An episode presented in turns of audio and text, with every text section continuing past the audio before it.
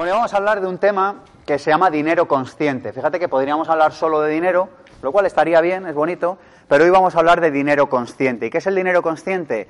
Es ser consciente de cómo ganamos, cómo gastamos, cómo invertimos y cómo ahorramos el dinero. Es decir, qué huella deja nuestro dinero en el mundo. ¿Os parece un tema interesante y bonito para tratar hoy? Fijaros que nosotros, por el mero hecho de estar aquí y por el mero hecho de utilizar nuestro dinero de una manera y de ganarlo de otra, dejamos una huella en este mundo. Pues hoy la charla va de esto, de ser conscientes de qué estamos haciendo con nuestro dinero en este planeta. Fijaros que tenemos un sueño, yo creo, ¿no? Yo creo que todos los que estamos aquí compartimos un sueño que es el de, oye, a mí me gustaría tener una vida mejor, me gustaría disfrutar de una vida en la que lo económico no sea un problema, pero a la vez me gustaría disfrutar de una vida en la que a todos nos vaya bien. Es decir, me gustaría disfrutar de una vida mejor para mí, pero mejor también para el resto del planeta. ¿Hasta aquí estamos de acuerdo? Yo creo que pedirnos solo una vida para nosotros mejor es demasiado poco. Yo creo que pedirla solo para los demás es de ser bobo. Y yo creo que la idea es pedirla buena para todos, pedirla para los demás y pedirla para nosotros. Pero ¿qué problema nos encontramos por el camino? Que sentimos que tenemos. Bueno, nos encontramos varios problemas. El primero es que sentimos que tenemos que elegir. A ver si os suena esto. O sea, yo tengo que elegir entre ganar dinero o hacer un mundo mejor. ¿Alguien más ha comprado esta idea, aparte de mí mismo hace años en la sala? Sí, solo cuatro, ¿no? ¿El resto pasabais por aquí?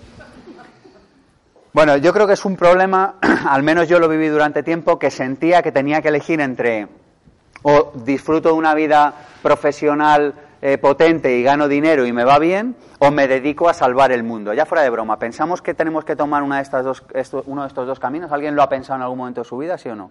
Yo creo que es una cosa muy habitual. Todos los que nacimos en los 60, 70, incluso 80, yo creo que nos ha pasado esto. Era como, tío, te haces hippie, te dedicas a salvar el mundo, o te haces súper empresario y te dedicas a ganar dinero, que se te caigan los billetes del bolsillo.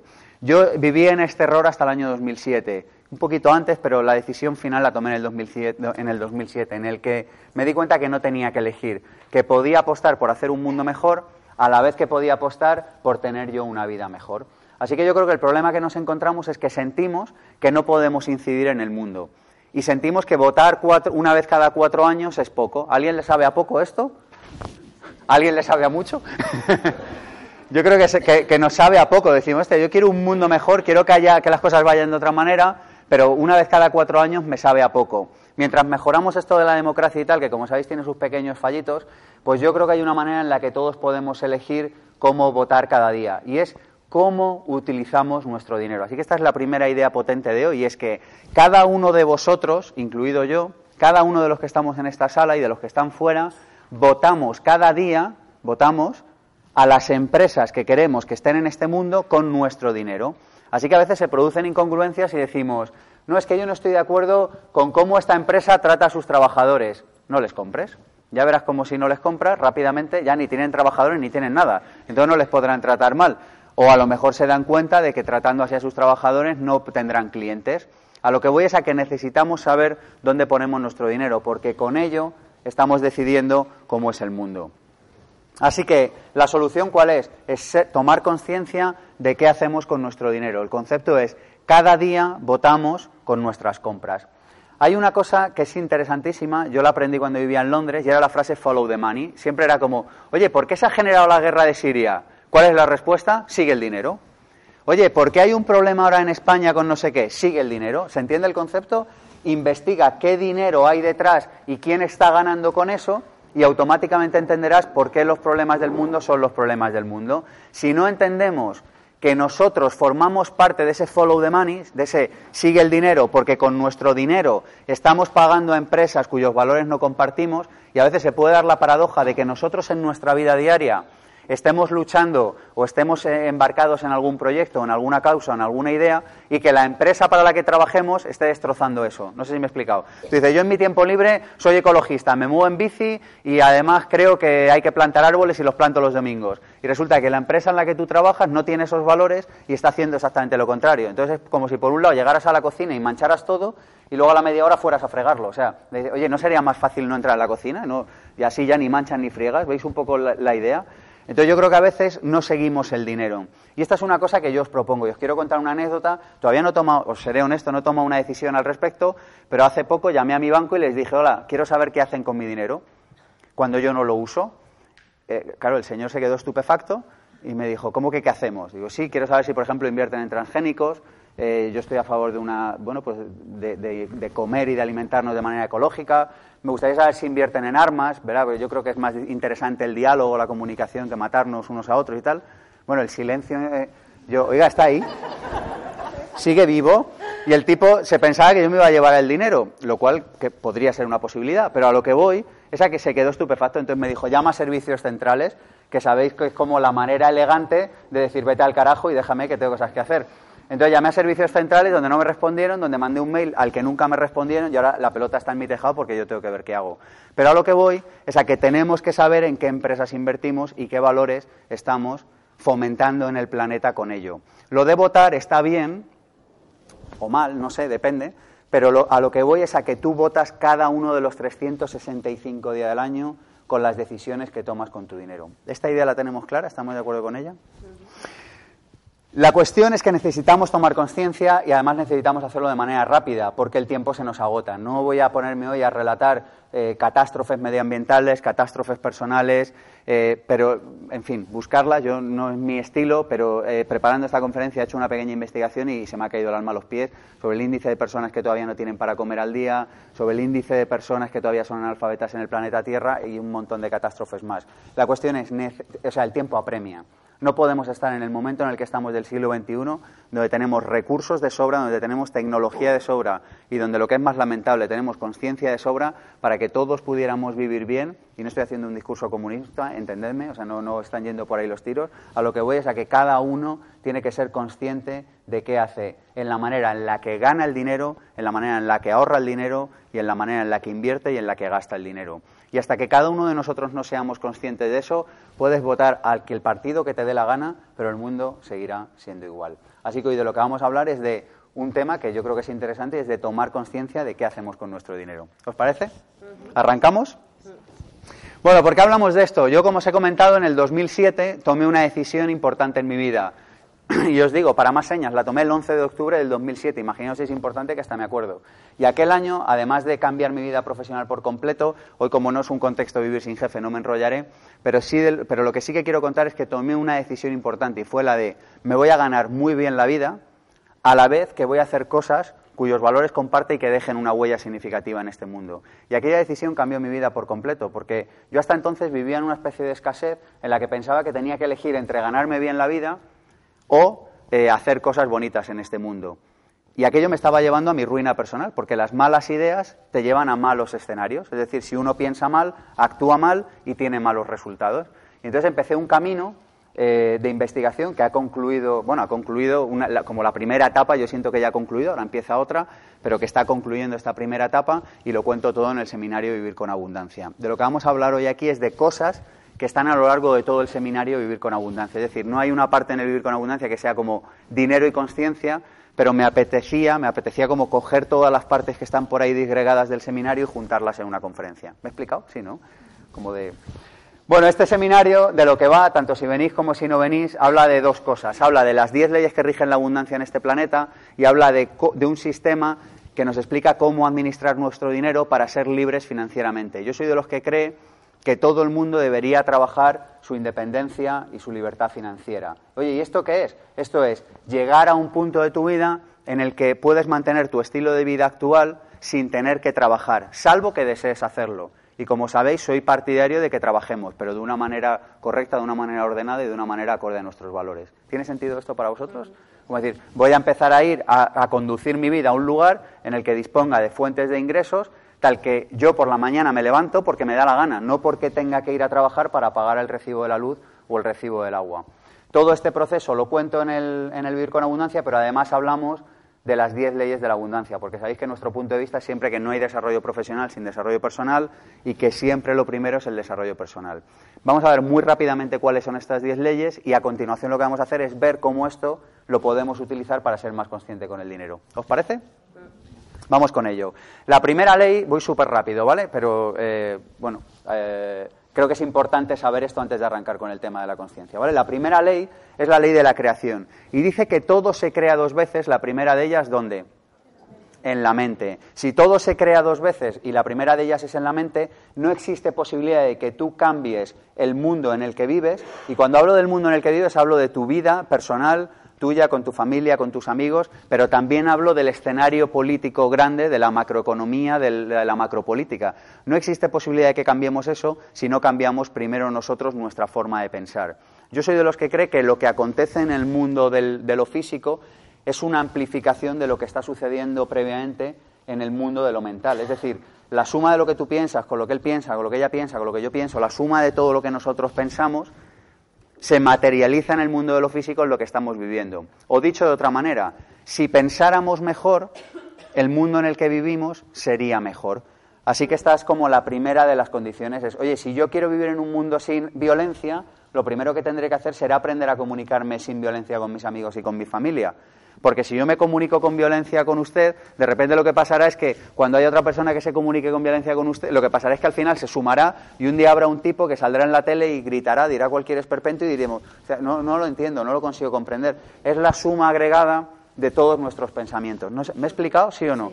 Así que si queremos un mundo diferente, lo primero que tenemos que cambiar es nuestra vida. Yo creo que hay demasiadas personas intentando cambiar a los demás y creo que hay demasiadas personas intentando cambiar el mundo que, está bien, que creo en ello, pero que creo que sería mucho más interesante que nos cambiáramos primeros a nosotros mismos. ¿Os suena sensato esto? Oye, ¿no, os pasa a veces que es como, oye, que tienes que hacer esto de esta manera? Y es como, oye, ¿por qué no empiezas tú como para, que yo te pueda imitar y, y, dar ejemplo, ¿no? Es decir, cada uno de nosotros yo creo que tiene la responsabilidad de cambiarse a uno mismo. ¿Y cómo nos cambiamos? Cambiando nuestros pensamientos, la forma en la que pensamos, desde que nos levantamos hasta que nos acostamos. La segunda ley es la ley de la vibración, que dice que obtengo aquello en lo que más pienso, tanto si lo deseo como si no. ¿Por qué? Porque el universo en el que vivimos está vacío.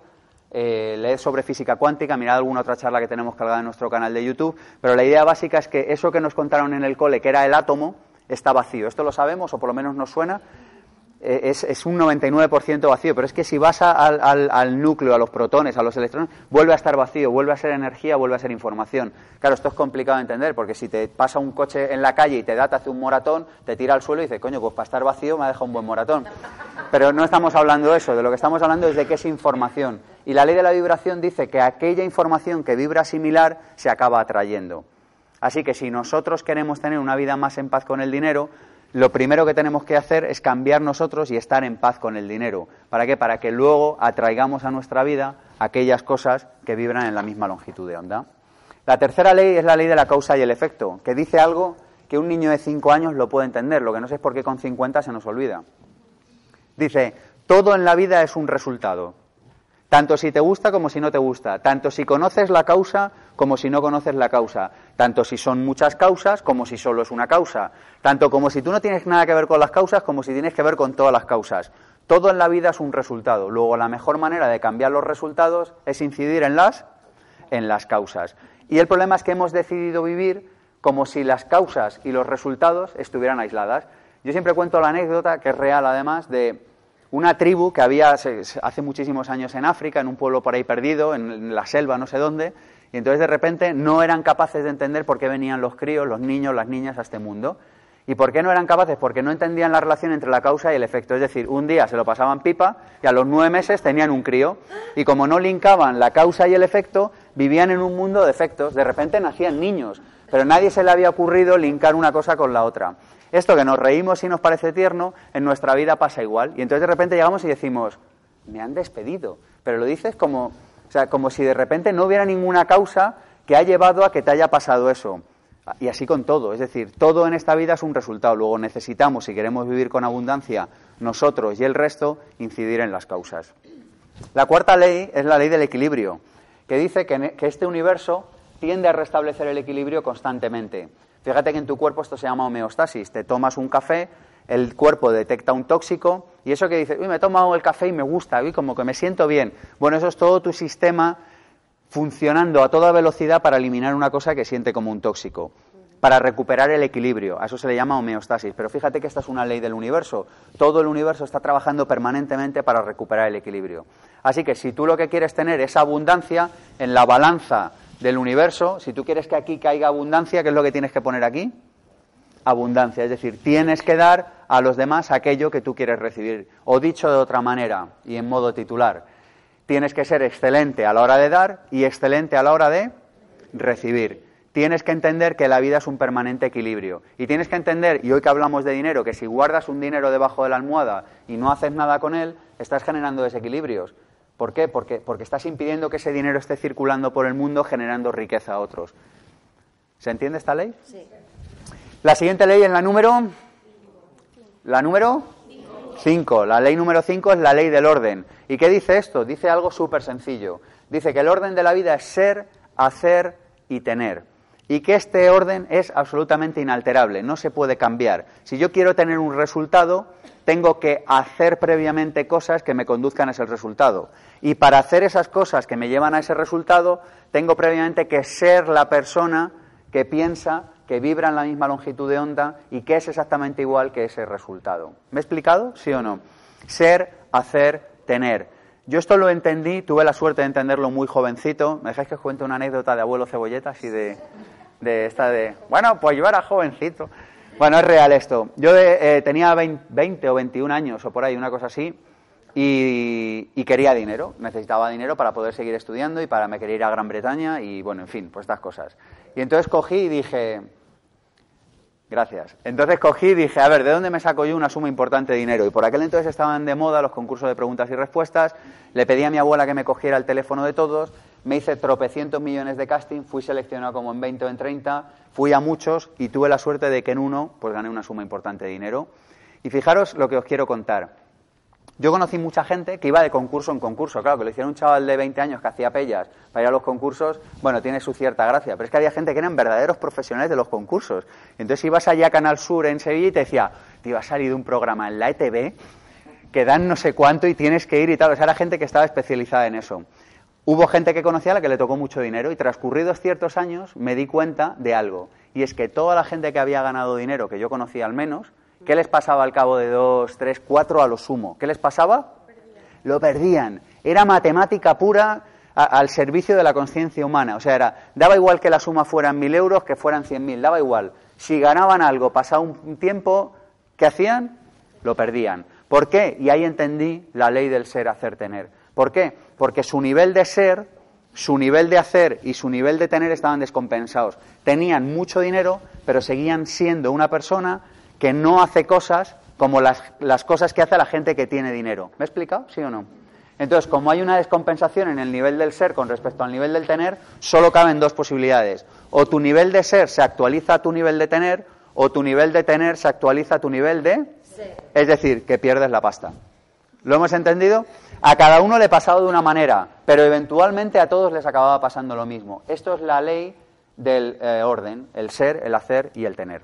La siguiente ley es la ley de la acción, que dice algo muy sencillo. Puedes pensar todo lo que quieras, en la vibración la puedes tener fantástica, todo genial. Como no entres en acción de manera inmediata, no sucede nada en esta vida. La acción es el puente que une el pensamiento y la emoción con los resultados. Y fijaros lo sencillo que es esto, es necesitas entrar en acción cuanto antes, mejor, y cuanto más rápido y más enfocadamente posible. Así que dos claves para esto. Di que no a casi todo, ¿Por qué? Porque si dices que sí a muchas cosas vas a estar desenfocado y no te va a quedar tiempo ni recursos para decir que sí a lo poco que verdaderamente tienes que decir en la vida, que por cierto, a estas alturas de la película no hace falta que os diga que es muy poco. ¿Lo entendemos? Hay muy pocas cosas importantes en la vida y le dedicamos tiempo a cosas que son pocas poco importantes. Nosotros en el máster tenemos un seminario que es de gestión del tiempo, aunque el tiempo no se puede gestionar, pero lo que decimos es, en realidad, cuando uno tiene la sensación de que no tiene tiempo, en realidad lo que está haciendo es dándole prioridad a cosas que no son prioritarias. O dicho de otra manera, no está administrando bien las prioridades. Así que para poder entrar en acción necesitamos que decir que no a prácticamente todo en la vida. Disfrutad del placer del no. Hay un ejercicio súper bonito. ¿Queréis un ejercicio con esto? Sí. Hay un ejercicio, ¿sí o no? Hay un ejercicio que es brutal. Y es, di que no a todo durante una semana. Solo para, para a todo. Eh, te llega tu jefe y te dice, prepárame este informe para mañana. ¿Y qué le dices? No. No. Tú dices que no. ¿Por qué? Porque te estás entrenando en el no. Si ves el despido muy cerca y no lo quieres, pues entonces vas a su despacho y dices, que me he liado, que te lo hago. ¿Vale? Te llama un amigo y te dice, ¿te vienes al cine el viernes? ¿Y qué le vas a decir? No. Luego dices, pues la verdad que está bien la peli y me apetece verle. Entonces le llamas y le dices, oye, que sí, que vamos el viernes al cine si todavía no tienes otro plan. Pero el concepto clave es aprende a decir que no, aprende a darte cuenta de que vas a seguir siendo una persona con amigos y con familia, aunque les digas que no. Y definitivamente, si dejas de tener amigos y familia, igual hasta te echo un favor con este ejercicio, porque si porque le digas que no por ir al cine te quedas sin amigos, menudos amigos. ¿Me entendéis? Haz hueco para entrar en acción con lo verdaderamente importante. La ley número 7 es la ley del mínimo esfuerzo. ¿Y qué dice la ley del mínimo esfuerzo? Dice que esforzarse genera estrés, que es algo de y que no está a la, y que no está a la altura del nivel de conciencia que tenemos hoy en día. ¿Qué significa esto? ¿Que voy a estar todo el día en la cama? Sabéis que no soy partidario de eso. Lo que digo es que necesitas trabajar y necesitas estar ocupado en aquello en lo que tú crees, pero que normalmente nos esforzamos cuando estamos en caminos que no conducen al sitio al que verdaderamente tenemos que ir. Y entonces lo que hacemos es que sentimos que nos esforzamos. Ejemplo para que todo el mundo lo entienda. Tú te imaginas un pez remontando un río, un salmón, el, tío, el salmón remonta al río porque es lo que tiene que hacer ¿no? Y un pino echa piñas porque es lo que tiene que hacer. Pero yo no conozco ningún pino que diga, uy, qué cansancio, voy a echar piñas. Y el salmón que diga, bueno, subo de lunes a sábado, el domingo paro, ¿eh? ¿No? O sea, el salmón hace lo que tiene que hacer y no lo ve como esfuerzo. Pero claro, si tú al salmón coges y le pones en un, en un pino como si fuera una ardilla y le dices que salte de rama en rama, te dirá, joder, qué bajón ahora ponerme a saltar de rama en rama.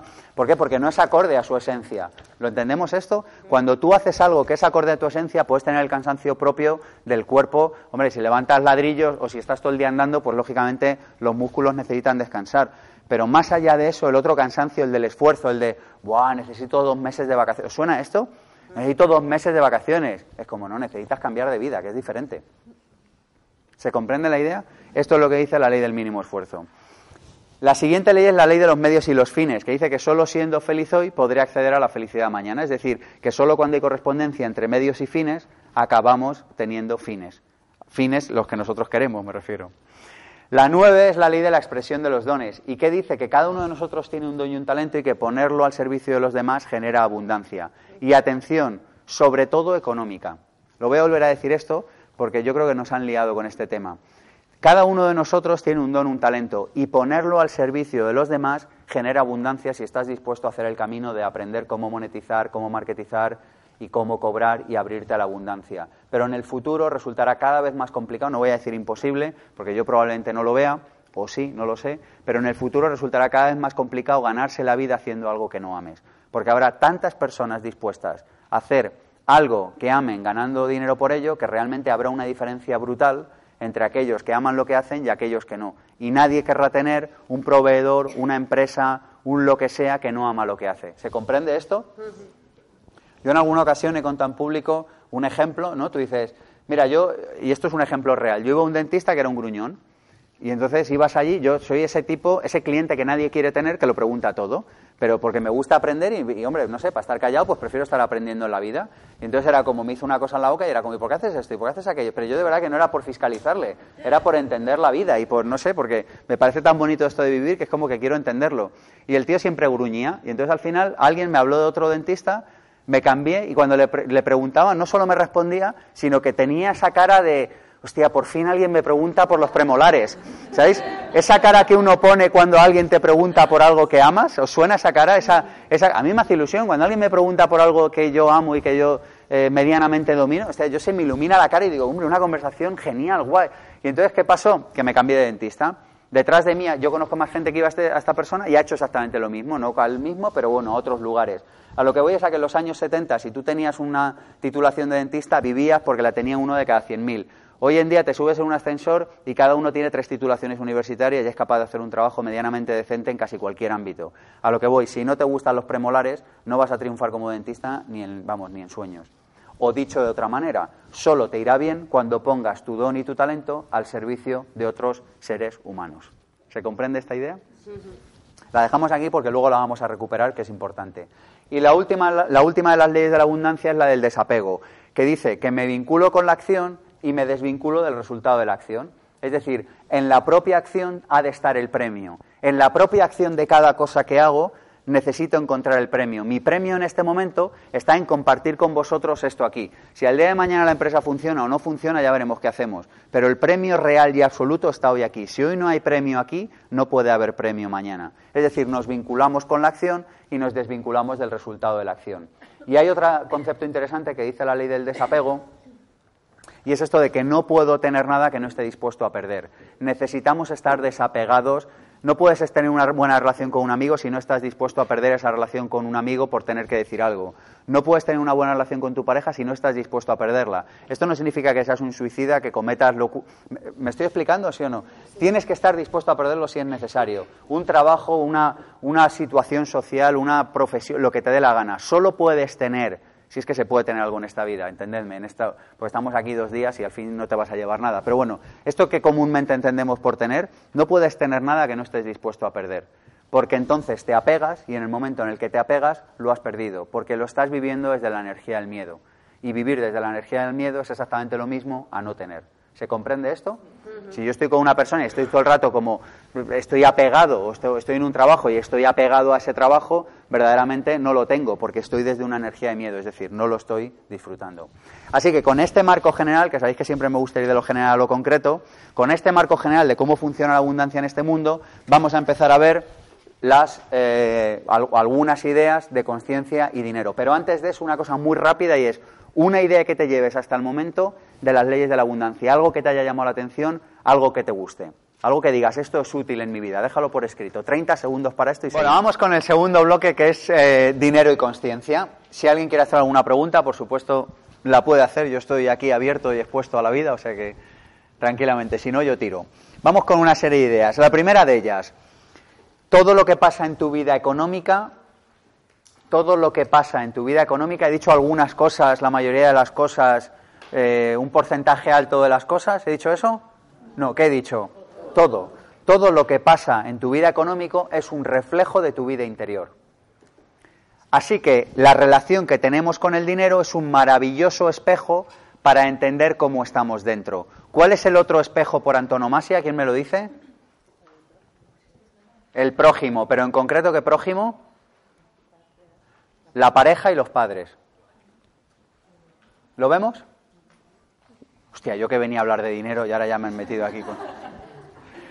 Lo vuelvo a decir, todo lo que pasa en tu vida económica es un reflejo de tu vida interior. Lo que nos pasa en el plano, fijaros, mi punto de vista es que vivimos en un universo tan absolutamente generoso que como nos cuesta mirarnos dentro, nos pone fuera en el plano de lo físico lo que nos está pasando dentro. ¿Para qué? Para que lo veamos, para que seamos conscientes. Así que el dinero es un maravilloso espejo de lo que está pasando dentro. Lo que está sucediendo en tu vida económica es un reflejo impoluto de lo que está pasando dentro de ti. ¿Lo entendemos esto ahora, sí o no? Y os decía, hay otro espejo que funciona, es un, es un espejo universal, le pasa a todas las personas de todos los lugares del planeta. Y es que el prójimo, los otros seres humanos, son un espejo de lo que te está pasando a ti. Decíamos que hay dos espejos que funcionan por sobre todos. Bueno, en realidad son tres, pero por este, pero podríamos decir pareja, padres e hijos. ¿Lo vemos? Son un reflejo absoluto de lo que te está pasando a ti dentro. Así que a partir de ahora, en lugar de mirar el dinero con temor, que es como lo miramos la mayoría de las ocasiones, ¿estamos de acuerdo en esto, sí o no? No vosotros, ¿eh? pero concededme así, la mayoría de la población entendemos que vemos el dinero con una energía de miedo, de repulsión. Hay como un tema como oscuro, es un tema tabú. un tema que es tabú no puede estar en orden en la vida de los seres humanos. ¿No lo vemos? Prueba a hablar de dinero en la comida con tus amigos, en la comida familiar, prueba a hacerlo. Saca un temazo, di, ¿cuánto ganasteis el año pasado? Bueno, claro, pero ahora prueba, mira, el sexo, que se supone que es el gran tema tabú, haz una pregunta similar relacionada con sexo. Y luego tú comprueba cuál incomoda más a los seres humanos. ¿Cuál va a incomodar más? El dinero. Pero sí que es el tema tabú por definición. Si no somos conscientes de que nuestro dinero está reflejando lo que nos pasa dentro, no podemos crecer dentro. Y yo lo que quiero es que crezcáis dentro, porque cuando crecemos dentro, crecemos fuera. Este es el orden natural de la vida. Entonces nos empeñamos en que nos aumenten el sueldo un 2%, nos empeñamos en vender más, pero hay una manera mucho más fácil y que implica mucho menos esfuerzo si queremos que no vaya bien en lo económico, y es crecer nosotros primero, ser conscientes de quiénes somos y cómo tenemos las relaciones con los demás.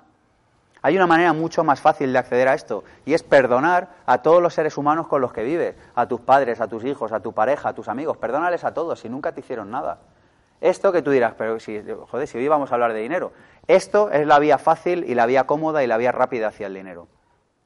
¿Lo entendemos, sí o no? Cuando tú estás en paz, la abundancia viene a ti porque tú eres paz. Y yo lo que os digo es considera lo que te está pasando en el plano económico como un reflejo, asúmelo como hipótesis por lo menos. Di, mira, lo que me está pasando en el plano económico es un reflejo de lo que me está pasando dentro, como hipótesis. Oye, ¿qué es que no? Pues a lo mejor me he confundido, te pido disculpas, pero verás como casi siempre voy a acertar. ¿Lo entendemos? Pues esta es la primera idea. La segunda idea, vamos a ir haciendo así un totum revolutum de todas las ideas de, dinero y conciencia, ¿vale? La segunda idea, eh, quiero citar un libro, Galbraith, en el año 2004, en la economía del fraude inocente, dice, medir el progreso social casi exclusivamente por el aumento en el PIB, es decir, por el volumen de la producción, es un fraude. Y yo creo que ya es hora de que lo digamos. Es decir, yo ayudo a que las personas ganen más dinero, creo en la libertad financiera, creo en el progreso de los países, creo que necesitamos estar en paz, creo en todo eso. Pero creo que medir el progreso de una vida, de un ser humano, solo por el dinero que gana, de una ciudad solo por el Producto Interior Bruto o de un país solo por el Producto Interior Bruto, coincido con este autor en que es un fraude. Porque decimos, no, este año hemos crecido un 3%. ¿Y cuántos ríos han manchado? ¿Y cuántas horas de trabajo basura hemos tenido que trabajar para generar eso? Y ahora llévatelo de lo macro a lo mínimo. Di, este año he ganado tanto. ¿Vale? Pero ¿has sido radicalmente feliz? Sabemos que la manera en la que tenemos que ser felices es radical, es plena, es completa y que no puede haber concesiones en eso. Perdonadme que me venga arriba, pero es que, es que lo pienso de verdad. Es decir, no, este año he ganado 30.000 o 300.000, da igual. Tú te has levantado, el, el 7 de enero te levantaste bien y el 23 de julio por la tarde fuiste radicalmente feliz cuando estabas fabricando todo ese dinero, sea mucho o sea poco. Si la respuesta es sí, me alegro profundamente. Si la respuesta es no, tu cifra una cifra sola aislada es un fraude.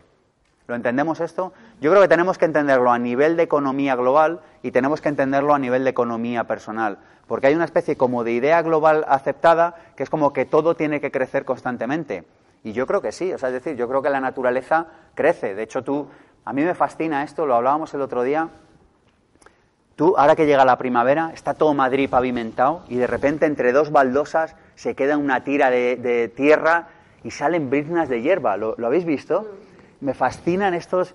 Yo a veces pienso que son como pequeños jardines botánicos ocultos que están solo puestos ahí para mí, para que yo me dé cuenta y los disfrute. A lo que voy es a que la naturaleza está permanentemente y constantemente pensando en crecer y en evolucionar y en salir para adelante. Da igual que esté todo pavimentado, si queda un centímetro cuadrado de tierra, tira para adelante. Y yo creo que los humanos tenemos que hacerlo también, tenemos que espabilar, tirar para adelante, mejorar nuestras vidas, las de los demás, pero de ahí a que estemos solamente valorando que mejoran nuestras vidas por una cantidad, yo creo que es pobre. ¿Estamos de acuerdo en esto? Eh, la tercera idea.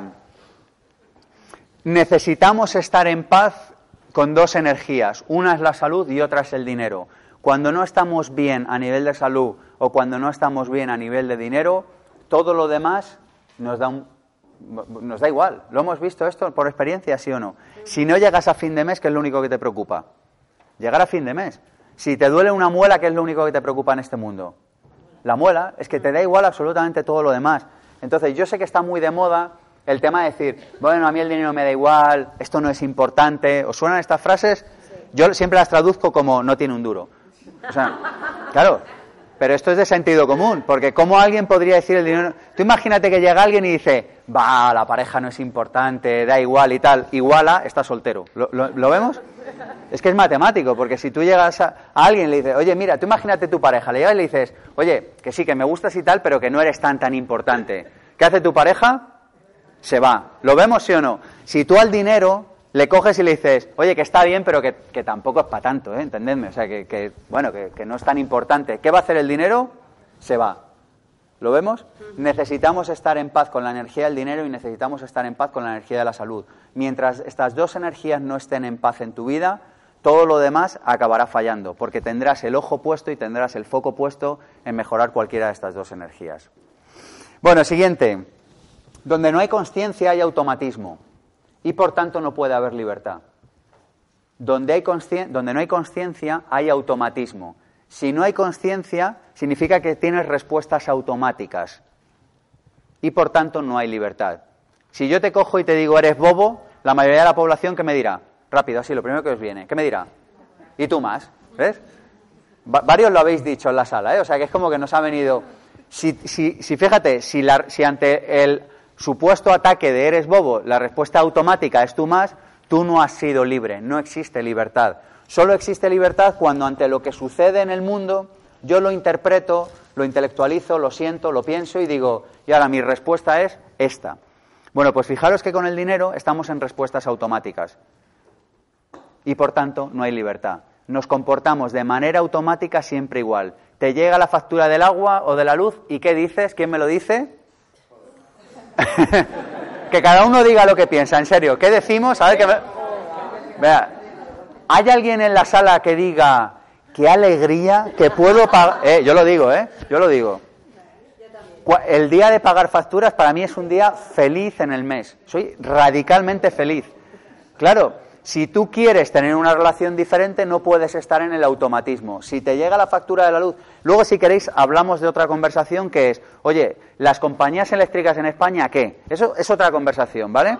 Que si queréis estaré encantado de mantenerla. Pero esa es una. Y hay otra que es, estoy consumiendo luz, eh, luego es, parece sensato, parece lógico que tenga que pagarla, ¿no? Parece sensato que si hay gente que se ha levantado para poner los cables, apretar las tuercas, no sé, poner las máquinas en funcionamiento y todo, a mí me parece sentido común que yo tenga que pagar algo por eso. Así que si te llega la luz y entras en un estado automático de joder qué caro, que lo, ¿cuántos piensan esto, sinceramente? Va, a ver. Claro, estás en automático, estás en automático, si no pasa nada, estamos aquí para aprender, pero estás en automático. Yo lo que te digo es que te llegue y que digas, qué lujazo, que la puedo pagar, toma. Claro, igual el primer día te ves sobreactuado, ¿sabes? El, primer día te ves un poco como raro, ¿no? Dices, no, no sé si me ha quedado muy bien. Pero ya sabéis que aquí somos amigos del fake it until you make it, o sea, fíngelo hasta que no tengas que fingirlo. Así que sal del automatismo. Si tienes, por ejemplo, en automático, que es otra conversación típica en España, el otro día me pasaba con unos alumnos del máster, una persona me decía, oye, es que gano muy poco. Y yo le decía, hostia, qué bueno que te hayas dado cuenta. Digo, vamos a preparar tu carta de cese inmediato. Si te están pagando poco y te has dado cuenta, pero es que estás perdiendo tiempo ya. O sea, lo que tienes que hacer es irte a otra empresa que te paguen más. Y se queda así en silencio. Dice, hostia, si no me pagan más. Digo, entonces calladito donde estás hasta que no sea que se den cuenta. Claro, estamos en automatismo. Decimos, necesito ganar más. Pero, bueno, pero, pero, pero sal del automatismo, o sea, haz algo para que eso suceda. Y así con todo. A lo que voy es a que ante ciertos estímulos, socialmente hay unas respuestas que son automáticas. ¿Esto lo vemos, sí o no? En relación al dinero y en relación a todo, ¿eh? Y yo lo que quiero es que seamos conscientes que entre el quiero ganar más y el me voy a quejar en el bar o con mis amigos o lo que sea, que haya un espacio de conciencia en el medio en el que digas, no lo voy a hacer. ¿Lo vemos? Por cierto, hay, algunas cosas que te van a alejar de la abundancia, sí o sí, de la económica en concreto, pero de la abundancia en un sentido amplio de la vida. Una es la envidia. No existe manera, no sé en otros planetas, no sé en otros mundos. En este universo no existe ni la más mínima posibilidad de que si envidias algo lo tengas. Lo vemos que es, es como dice, oye, ¿puede, estar, ¿puede ser de día y de noche a la vez? Dice, quizá en otro universo sí, en este no. ¿Lo vemos? No existe la posibilidad de que envidias algo y tengas algo. Así que si quieres acceder a la abundancia económica, deja de envidiar. O dicho de otra manera, cuando veas a alguien que le va bien, deja de decir, qué desgraciado. Pero tú le has visto que... ¿Os suena esta cosa tan española de, si al otro le va bien, que le vaya bien. Y si le va mal, que le vaya mal. Da igual, no es tu vida. Deja de envidiar. Lo siguiente es deja de criticar. Cada vez que criticamos algo en los demás, hemos quedado que los demás son un espejo de qué? De nosotros. Así que si yo estoy criticando algo en ti, en realidad ¿qué estoy criticando? Algo en mí. Así que yo creo que es mucho más interesante aprender, crecer, tomar conciencia que criticarme a mí. Piensa que cada vez que criticas a otro, te estás criticando a ti mismo. Y desde la crítica no hay crecimiento. Así que no envidies, no critiques y lo siguiente es deja de tener miedo. Es decir, deja de vivir poniendo el foco en lo que no quieres que sucede antes de tener o sea, el miedo es poner el foco en lo que no quieres que suceda. Yo sugiero poner el foco en lo que sí que quieres que suceda. ¿Supone esto ser un descabezado y un loco? Y un No estoy hablando de eso y estoy seguro que me entendéis. Pero me refiero a los pensamientos mayoritarios que tenemos a lo largo del día, ponerlos en lo que sí que queremos que suceda. Bueno, ¿cuál era la, última idea que he dicho? A ver, ¿quién me la recuerda? Sí, ¿quién, me dice cómo era esa idea? Pasar del automatismo a la para tener más libertad. ¿Lo vemos? Si estás en piloto automático eres como una máquina. Yo sé que si entro al coche y le doy al botón de la ventanilla para abajo, ¿qué hace la ventanilla? Baja. Y la mayoría de los seres humanos estamos condicionados igual. Ante ciertos estímulos económicos reaccionamos como si nos tocara en un botón. Hacemos siempre lo mismo. Y desde ahí no existe crecimiento. Lo siguiente, el dinero es un medio y no un fin. ¿Qué es el dinero? Un medio. El dinero no sirve para nada es que ni para encender la chimenea, ¿vale? Porque no prendería ni bien. O sea, lo que son los billetes en sí no sirven de nada. Son un medio. ¿Para qué? Para materializar en el plano de lo físico aquello que has pensado previamente en el plano de lo no físico. ¿Se comprende? El dinero te sirve para que en el plano de lo físico, en tu vida, se colapse, pase aquello que tú has pensado previamente. Por eso el dinero es como las redes sociales, es un amplificador. El tío que era idiota con Facebook, antes, el que era idiota antes en el bar lo sabían dos. Ahora, como tiene mil amigos, cada vez que publica una tontería, en vez de dos, se dan cuenta mil. ¿Lo vemos? Es un amplificador. Y el que era bobo, con dinero era bobo, pero no se le notaba. Pero le toca un millón de euros y entonces empieza a hacer tonterías y todo el pueblo se da cuenta de que era bobo. ¿Lo vemos, sí o no? Pero el que era inteligente, de repente dice, hostia, ese chaval era inteligente, mira, tiene dinero y ahora hace cosas todavía mucho más inteligentes. ¿Lo entendemos esto? El dinero es un amplificador y el dinero es solamente un medio. El dinero no es un fin. Y yo creo que hemos perdido el punto de vista con esto. ¿Sí o no? Es un medio y es un medio, es un acelerador, por cierto. Si yo quiero ir de aquí a Barcelona y tengo dinero, me compro el billete de AVE y llego en dos horas y pico. Pero si no tengo dinero, igual tengo que ir andando y tardo un mes o, o 15 días. Es decir, que el dinero es un acelerador, pero básicamente es un medio que nos permite disfrutar en el plano de lo físico de aquello que hemos pensado previamente. Pero el dinero no puede ser nunca un fin. Así que cuando pienses en cantidades de dinero, piénsalas siempre asociadas a para qué las quieres. ¿Os parece que tiene sentido esto? Porque de repente decimos, ¿cuánto quieres ganar? ¿100.000? ¿Un millón? No sé, ¿10.000? Da igual, si es que da igual la cifra. La historia es, ¿Para qué te sirve esa cifra en tu esquema de estilo de vida más deseado para ti? Así que el dinero, por favor, que no vuelva a ser un fin.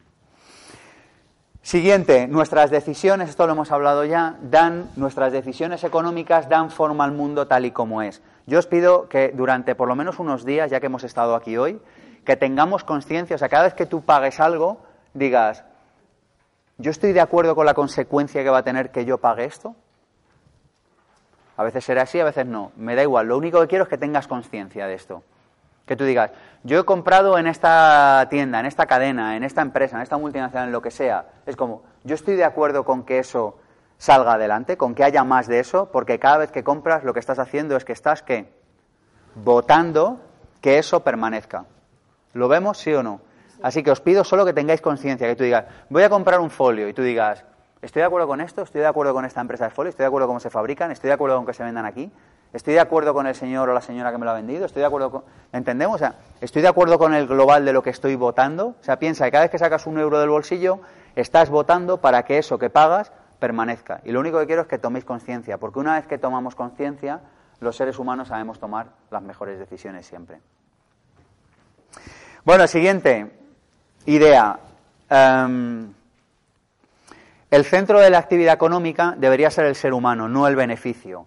O dicho de otra manera, ganar dinero es la consecuencia natural de servir a los demás. El centro de cualquier actividad económica, de, todas, de la tuya, de la de tu primo, de la mía, el centro de cualquier actividad económica en un mundo sano es el ser humano, es servir a otros seres humanos. Así que ganar dinero es la consecuencia natural de servir a otras personas. El otro día teníamos una conversación en el máster y una persona me decía, ya Sergio, eso suena muy bonito. ¿Alguien ha pensado un pero? Solo por curiosidad. Bueno, os lo cuento igual. Alguien me decía, ya Sergio, eso es muy bonito, pero, sabéis que el pero es el borrador universal, borra todo lo que había antes. O sea, alguien te dice, sí, sí, pero, y lo que te está diciendo es no, no. Que lo que pasa es que es mucho más eh, elegante decir sí, sí, pero. Bueno, me decía, sí, sí, todo eso es muy bonito, pero ¿qué sucede con un traficante de armas? Está ganando dinero y no está sirviendo al mundo. Y yo le decía, sí está sirviendo. Lo que pasa es que lo está haciendo de una manera mala, lo está haciendo de una manera, eh, en fin, con la que no estamos de acuerdo y todos los adjetivos que ya sabéis que voy a poner. Pero lo cierto es que hay una persona que quiere un arma, no estoy defendiendo la venta de armas, entendedme, ¿eh? hay una persona que quiere un arma y hay otra que se la vende. Luego está sirviendo a otro ser humano y por tanto se remunera con ello. ¿Significa eso que sea lícito? No. ¿Significa que estamos de acuerdo? No. ¿Significa que lo vamos a hacer? Por supuesto que no. Pero significa que ganar dinero es la consecuencia natural de servir. Es decir, o dicho de otra manera, que si no encuentras una manera de servir acorde a tus valores, no va a llegar dinero a tu vida. ¿Ahora se entiende mejor? Yo estoy diciendo que vendas drogas o que vendas armas, no estoy diciendo nada de eso. Lo único que quiero es que entendamos que cualquier compañía o persona o ser humano que gana dinero está sirviendo a alguien, tanto si tú estás de acuerdo como si no, como si te gusta o como si no. Pero ninguno de nosotros pagamos a alguien a cambio de nada. Podemos donar a cambio de nada, pero no pagamos a cambio de nada. ¿Se comprende? Piensa en la empresa más, malévola que se te ocurra. Está dando un servicio a alguien, porque si no, nadie le pagaría. Otra vez es que tú ahora seas consciente y digas, yo no voy a volver a pagar a esa compañía por eso. Genial, pero hasta entonces te estaba sirviendo, te estaba entregando valor. Lo vuelvo a decir, el centro de la actividad económica no debería ser el beneficio, debería ser el ser humano. O dicho de otra manera, cualquier actividad económica que tengas, tanto como empleado, como autónomo, como empresario, como inversor, pon siempre en el centro al ser humano. Y el beneficio acabará por llegar, porque el beneficio es la consecuencia natural de servir con tus dones y tus talentos a otros seres humanos. ¿Se comprende esta idea, sí o no? Encuentra siempre la manera de poner al ser humano en el centro. Encuentra la forma de que lo que tú hagas sirva más y mejor a otras personas. Encuentra la forma de darlo gratis, de que darlo pagando, de darlo que te paguen, de que te paguen más o de que te paguen menos. Pero encuentra la manera en la que puedas servir más a más seres humanos y el dinero acabará siendo una consecuencia, fíjate lo que te digo, ¿eh? inevitable en tu vida. Inevitable, ¿eh? aunque no quieras. ¿Lo vemos? Aunque tú no quieras. Mira, eh, conozco una persona que está con un proyecto no lucrativo y no está especialmente interesada en el dinero. Dice, mira, yo con ganar lo que gano y pagar mi casa y las cosas básicas me va bien, toda mi vida está destinada a este proyecto no lucrativo. Le llueve el dinero, pero no para él, para el proyecto no lucrativo, que es la decisión que él, dentro de su esquema del mundo y de sus valores, ha tomado. Pero vive en una profunda abundancia. Tú le ves, irradia luz y es que te dan ganas de darle dinero para ese proyecto. ¿Me estoy explicando? Sí. Vive en la abundancia económica. ¿Por qué? Porque ha puesto al ser humano en el centro. Para esto no te hace falta tener una ONG, un proyecto no lucrativo. Lo puedes hacer desde una sociedad limitada exactamente igual. Son diferentes formas de servir a los demás y todas están bien. Lo único que te digo es pon al ser humano en el centro y el beneficio llegará. Y para mí es perverso cuando se montan proyectos en cuyo centro solo está el beneficio. Para mí, sobre todo porque creo que no hay que elegir. ¿Lo vemos? Si solo pones el beneficio es porque estás en un mundo escaso. Dices, tengo que elegir entre servir o ganarme, o, eh, sea, servir a otras personas o ganar dinero. Y yo digo, si es que no tienes que elegir, elige servir y gana dinero como consecuencia de ello. Bueno, siguiente concepto de conciencia y dinero. ¿Se está pareciendo interesante? Siguiente concepto de dinero y conciencia. Los problemas con el dinero no son con la cantidad, sino con el dinero. No son o con el mucho o con el poco dinero, son con el dinero. Y esto es importante entenderlo. Es decir, o estás peleado con el dinero o no estás peleado con el dinero, pero no estás peleado con el mucho o con el poco. Esto es una obviedad, ¿eh? a veces da esta vergüenza decir este tipo de cosas, pero yo creo que es importante entenderlo. Es decir, cuando tú tienes un problema con el dinero, lo tienes con el dinero, no con el mucho o con el poco. Lo que pasa es que normalmente si tienes un problema, ¿cuánto dinero tendrás? Poco. ¿Ves? hasta ahí lo entendemos. No es nada, desvincularos de la idea de que el dinero es algo, el dinero es un medio de intercambio, punto. Lo que pasa es que nosotros hacemos unos ejercicios en el seminario que es eh, eh, recuerda cuál fue la primera experiencia traumática que tuviste con el dinero, recuerda cómo se ganaba el dinero tu familia. Bueno, hay un montón de ejercicios que te ayudan a tomar conciencia de esto y nosotros los hacemos. Pero lo que voy es a que tomes conciencia de qué anclajes tienes en relación al dinero, porque eso puede estar marcando en piloto automático todo el resto de tu vida. Si tu primera experiencia con el dinero fue que tuviste que sudar la gota gorda para ganarlo, como no tomes conciencia de ello, ¿cómo vas a ganar cada siguiente euro de tu vida? Con la gota gorda. Es que es matemático, porque donde no hay libertad, lo que hay es respuesta automática.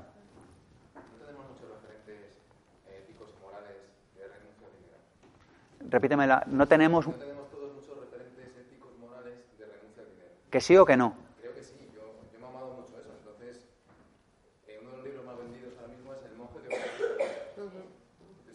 Robin Sharma, que, yo he tenido la suerte de entrevistarlo y que le conozco, vive en unas condiciones fantásticas y fabulosas, lo cual, o sea, olvídate de la, del libro, pero lo cual demuestra que se está ganando bien la vida mientras da un mensaje que yo creo que es bueno. No sé si habéis leído este libro. A mí en su día me pareció excepcional.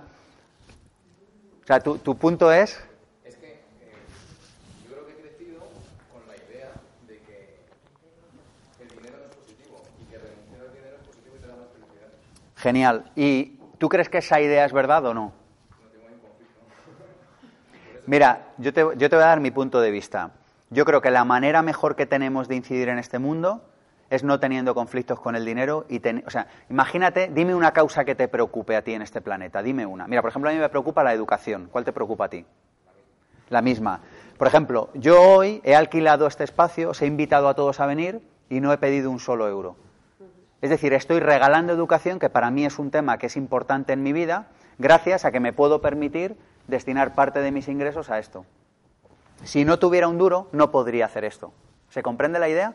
Cada uno con lo que le apetezca, ¿eh? Cada uno con su causa, su historia y lo que sea. Lo que sea está bien. Si no tienes dinero, lo puedes hacer, porque lo puedes hacer igual. Os cito en el retiro, ¿veis? Y como hoy hace sol, pues genial, estamos ahí en el retiro y todo genial. Pero ¿y si llueve?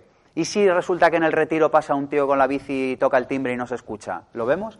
Es más fácil que tú puedas dejar una huella significativa en este mundo con dinero. Es tremendamente más fácil.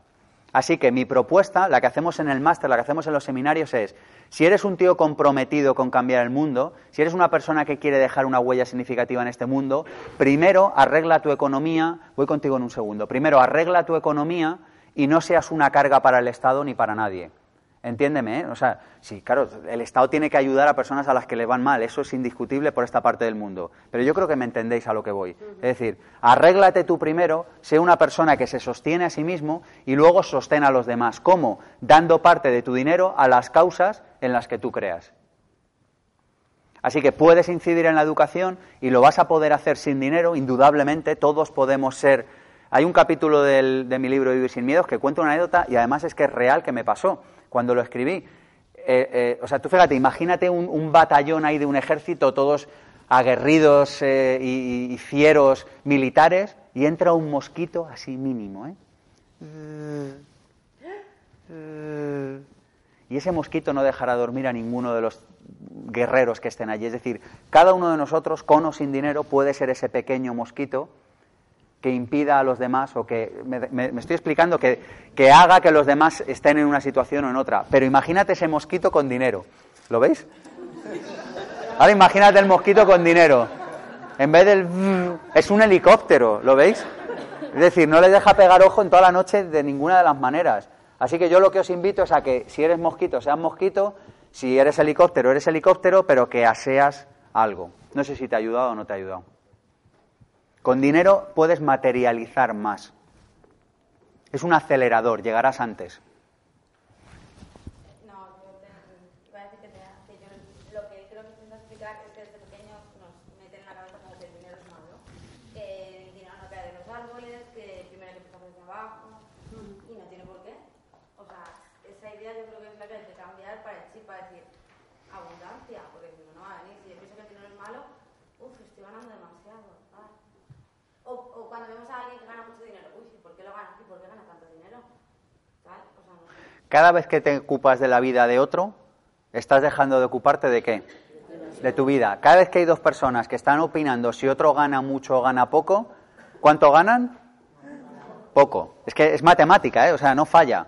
No falla, porque no te puedes encargar de la vida del otro y de la tuya a la vez. O sea, es como, primero encárgate de la tuya y luego ya, si acaso, quedas con el otro y le dices, oye, tío, ¿por qué no te bajas el... su-?". Pero primero encárgate de la tuya siempre. Yo creo que tenemos muchas ideas, tenemos mucho conflicto con el tema del dinero y nosotros hemos sacado este seminario por eso y no es que os lo venda o no os lo venda, es que, es que estaba deseando sacarlo desde hace años porque creo que hay dos temas y cuanto sepa de salud sacaré uno de salud. Creo que hay dos temas que son fundamentales en la vida. Cuando sepa entenderme, cuando esté legitimado para ponerme a hablar de este tema en un, en un escenario. Creo que hay dos temas que son fundamentales, la salud y el dinero. Sin esos dos, todo lo demás se te cae. Y yo creo que necesitamos hacer un trabajo profundo para ver qué creencias tenemos al respecto del dinero. Bueno, seguimos. Y con esto acabamos este bloque de ideas. Necesitas contarte verdad al respecto del dinero. Necesitas contarte verdad al respecto del dinero. Hay una frase que todos conocéis que es que la verdad nos hará qué? Libres. La verdad te hace libre. La mayoría de las personas no saben lo que se han gastado el año pasado en mantener su coche. No saben lo que han ganado con céntimos. ¿eh? O sea, no te digo, no, gano en torno a. No, no, con céntimos. La mayoría de las personas no lo saben. Incluso el que lo sabe no lo sabe porque no, normalmente no se ha molestado en hacer el cálculo de cuánto dinero ha destinado a transporte, a ropa, a comer fuera de casa como consecuencia del trabajo, etcétera. ¿Me he explicado? Si no tienes verdad, no puedes avanzar y nos impedimos a nosotros mismos tener verdad.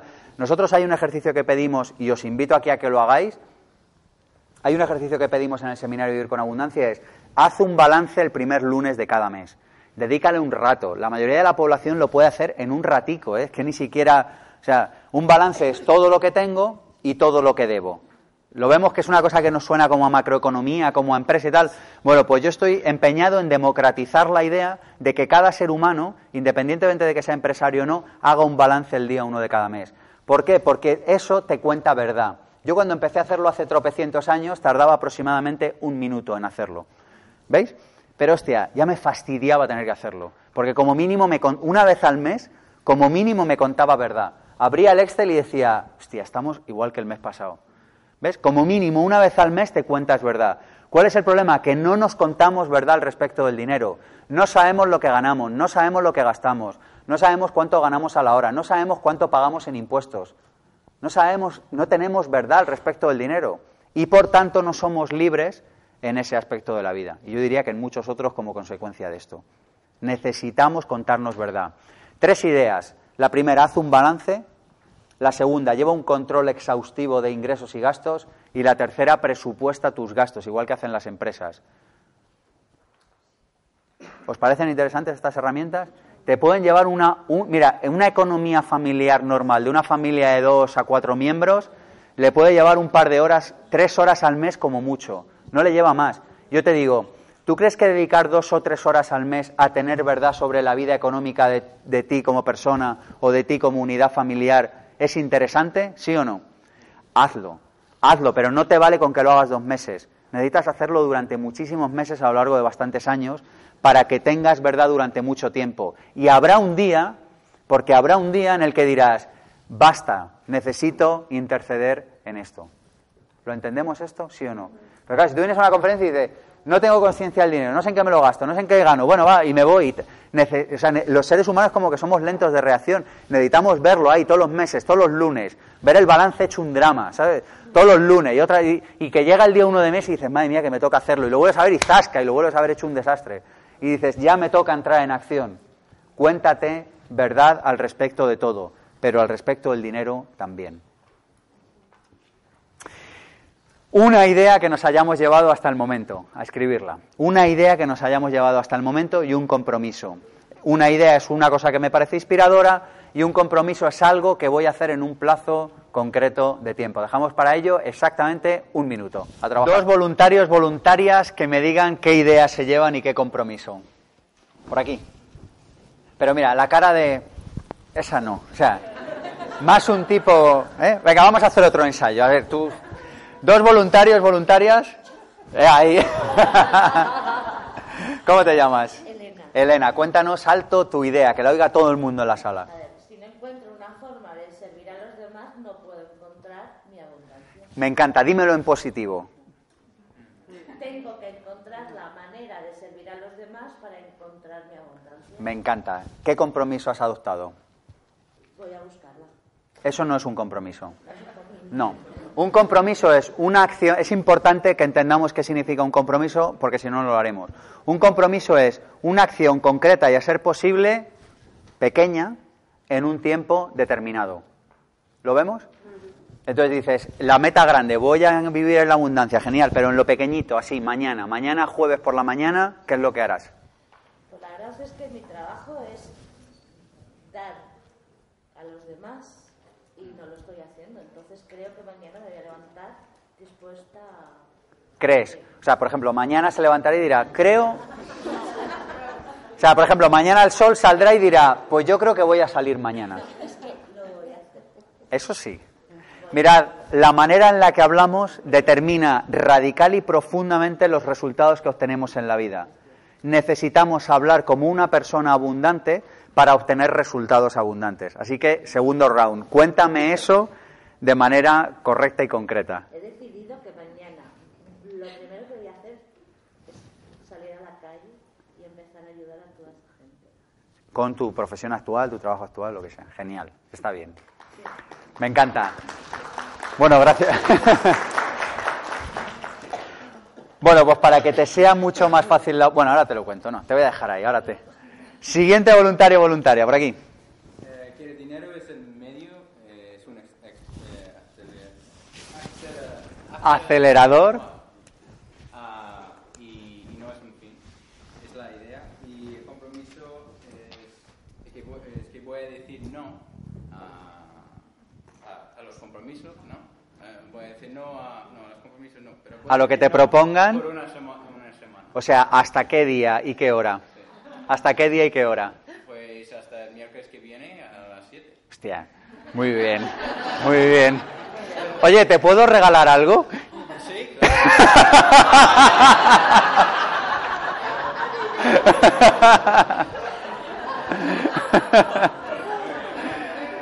Bueno, para los dos voluntarios os, os regalamos un videocurso online de 40 vídeos que tenemos en nuestra página web. Se lo pedís luego a mis compañeros por haber participado.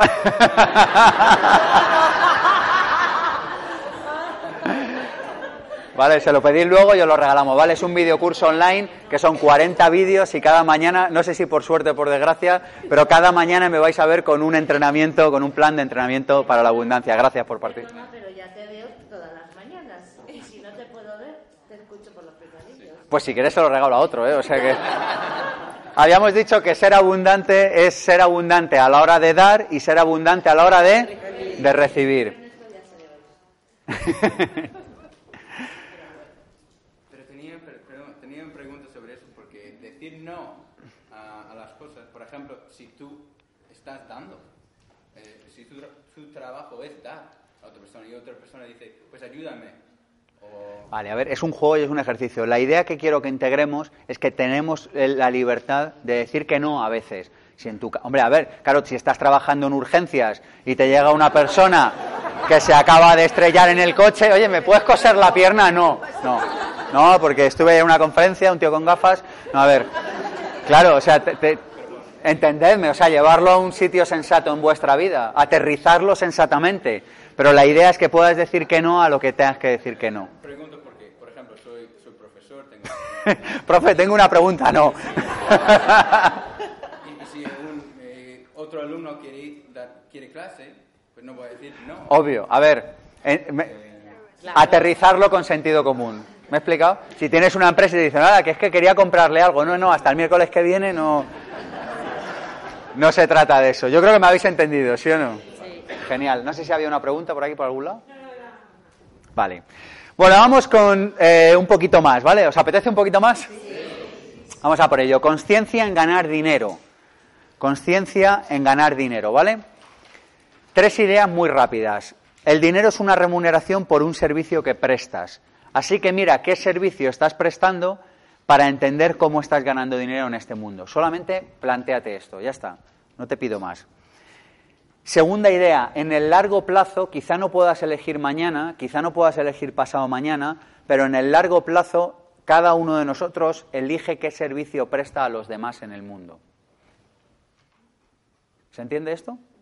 En el largo plazo tú eliges el servicio que prestas en el mundo. Y dices, Oiga, es que hoy tengo un trabajo que no me gusta, una empresa cuyos valores no comparto, esto es un drama. Genial, no me pare- está fantástico. Eso es una oportunidad muy bonita que te pone la vida para que puedas salir de ahí y empezar a transitar otro camino. De tal manera que en el largo plazo, en el medio plazo, si lo haces bien, conseguirás ofrecer al mundo el servicio que tú quieres ofrecer y a cambio ganarás dinero por ello. ¿Por qué digo esto? Porque muchas personas, sabéis que en la vida podemos estar desde la responsabilidad o desde el victimismo, desde la responsabilidad o desde el victimismo. Y la responsabilidad es que tú asumes la responsabilidad por tus acciones y tus resultados. Entonces, a lo mejor hoy dices, oye, pues hoy no estoy en una circunstancia en la que puedo elegir. Genial, pero, pero mañana sí. ¿Lo vemos? Porque si hoy empiezas a hacer el camino que tienes que hacer, empiezas a aprender, empiezas a estudiar, empiezas a hacer cosas diferentes, mañana lo tendrás. Así que en el largo plazo elegimos qué servicio prestamos. Y la tercera idea es que tu actividad siempre, cuando ganas dinero, deja una huella. Siempre. Y lo que tú tienes que elegir es qué huella deja. Y luego valorar si esa huella es acorde a tus valores o no lo es. Pero no existe la posibilidad de que ganes dinero sin dejar una huella. Así que os voy a proponer cinco. Sí, la primera es, el dinero es una remuneración por un servicio que prestamos. El dinero es la consecuencia de que tú le has prestado un servicio a alguien.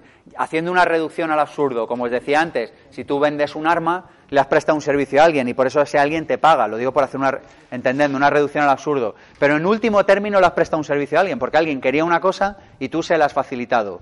La idea es que nos pongamos en un sitio en el que la huella que dejamos en este mundo sea la que nosotros queremos dejar. Pero esta es la tercera idea. Siempre dejas una huella, no puedes no dejarla. ¿Lo entendemos? O trabajas para un proyecto que te gusta y cuyos valores compartes y cuyos fines y objetivos y medios compartes, o lo haces para uno cuyos fines, valores, objetivos no compartes. Y ya está, y no hay más vueltas que darle. Y en el largo plazo tú puedes elegir. Os dejo tareas para casa, ¿vale? ¿Para qué quieres ganar dinero? Lista 10 razones.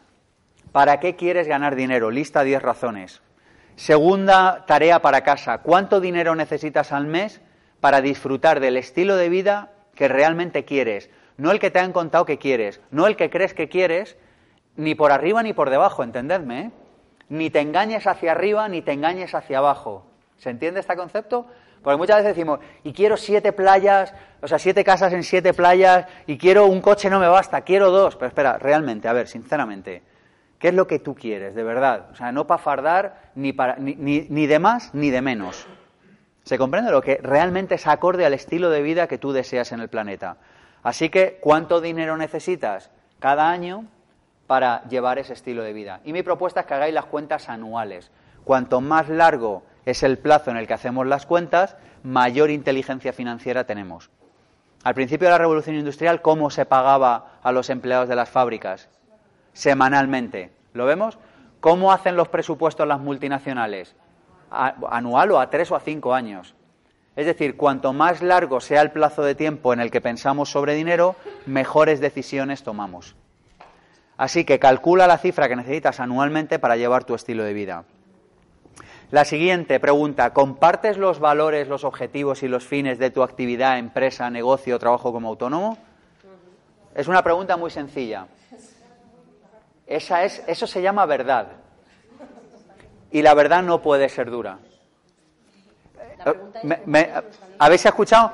Dice, esa pregunta es muy dura. Y yo le he dicho, lo que vas a tener cuando la respondas, ¿qué es? La verdad. Y la verdad no puede ser dura. La verdad es la verdad. Te puede gustar o te puede no gustar. Hay sol fuera en la calle. ¿Te gusta o no te gusta? Pero la verdad es que fuera hay sol. Entonces, esta es una respuesta que te puede gustar o te puede no gustar pero ya no está. La pregunta es, ¿compartes la actividad, los valores, los fines, los medios y los objetivos de tu empresa, actividad o negocio? ¿Los compartes sí o no? Si es que no hay más vueltas que darle.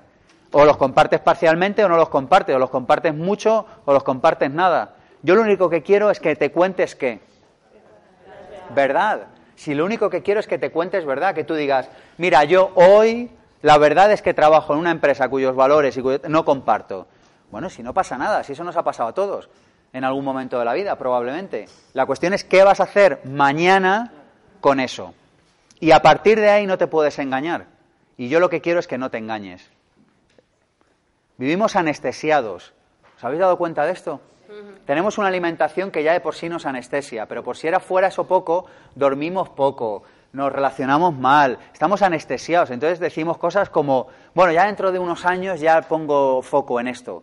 Hay veces que en algunos casos puntuales habrá que hacerlo así, pero en la mayoría es una manera de postergar lo inevitable.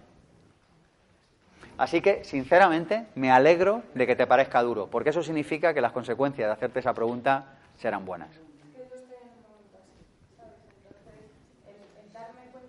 Habla que te oiga todo el mundo. Dice, estoy en un momento así, luego el darme cuenta de que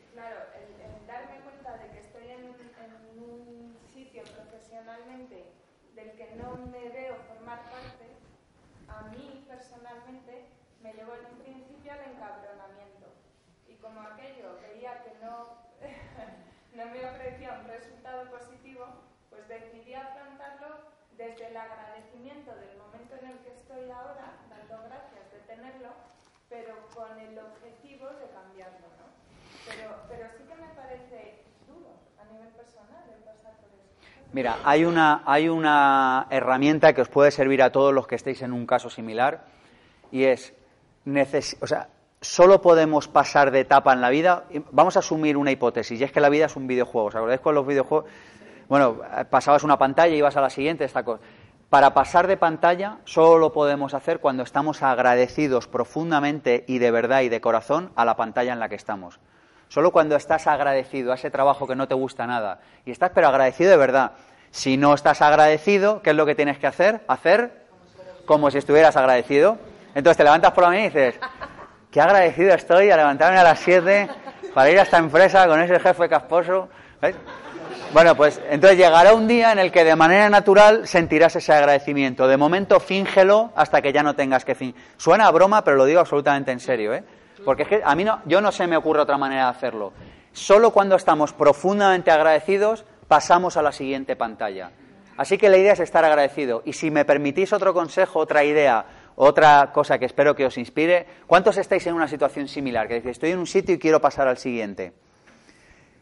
Idea que, pero ya no tenéis ni por qué darme las gracias, yo lo hago de corazón. O sea, pero es como la idea que te va a catapultar, ¿sabéis la catapulta? De poing y te lanza al siguiente. Idea que te catapulta al siguiente lado.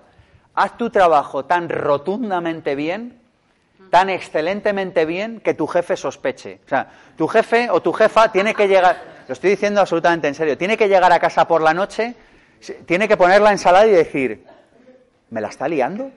Dice, es que para lo que le pago no entiendo el resultado que me da.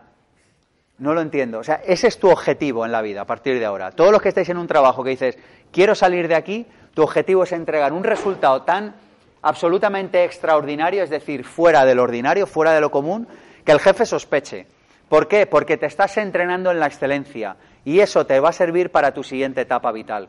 ¿Cuál es el problema? Que somos cicateros y tacaños. Y entonces estamos en un trabajo y decimos, eh, me paga mil y voy a trabajar por 600. Y entonces, ¿qué pasa? Que no sales nunca de ahí. Porque lo que no das, lo que das, te lo das. Y lo que no das, ¿qué haces?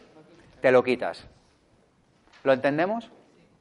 Así que mañana tu jefe tiene que empezar a sospechar, o tu jefa o quien sea allí. Pues tiene que sospechar más todavía para salir de ahí. La cosa es que a mí me encanta mi trabajo. O sea, lo que yo hago es un trabajo de ayuda a otras personas y lo que hago me apasiona. Lo que ocurre es que no comparto los valores del sitio en el que trabajo. Bueno, está bien. A partir de ahora, agradecimiento, hacerlo de manera excelente y empezar a trabajar en el plan B unas cuantas horas al día. Y ya está. Y saldrás de ahí. Como lo hemos hecho mucho, como lo hemos hecho muchos. Bueno, siguiente pregunta que te invito a que te formules y es si tuvieras todo el dinero del mundo, todo, para ti, para tus seres queridos, ¿seguirías allí mañana? Aquí solo hay dos respuestas. ¿Quién me las dice? La primera es y la segunda es no.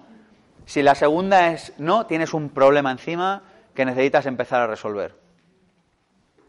¿He hablado claro?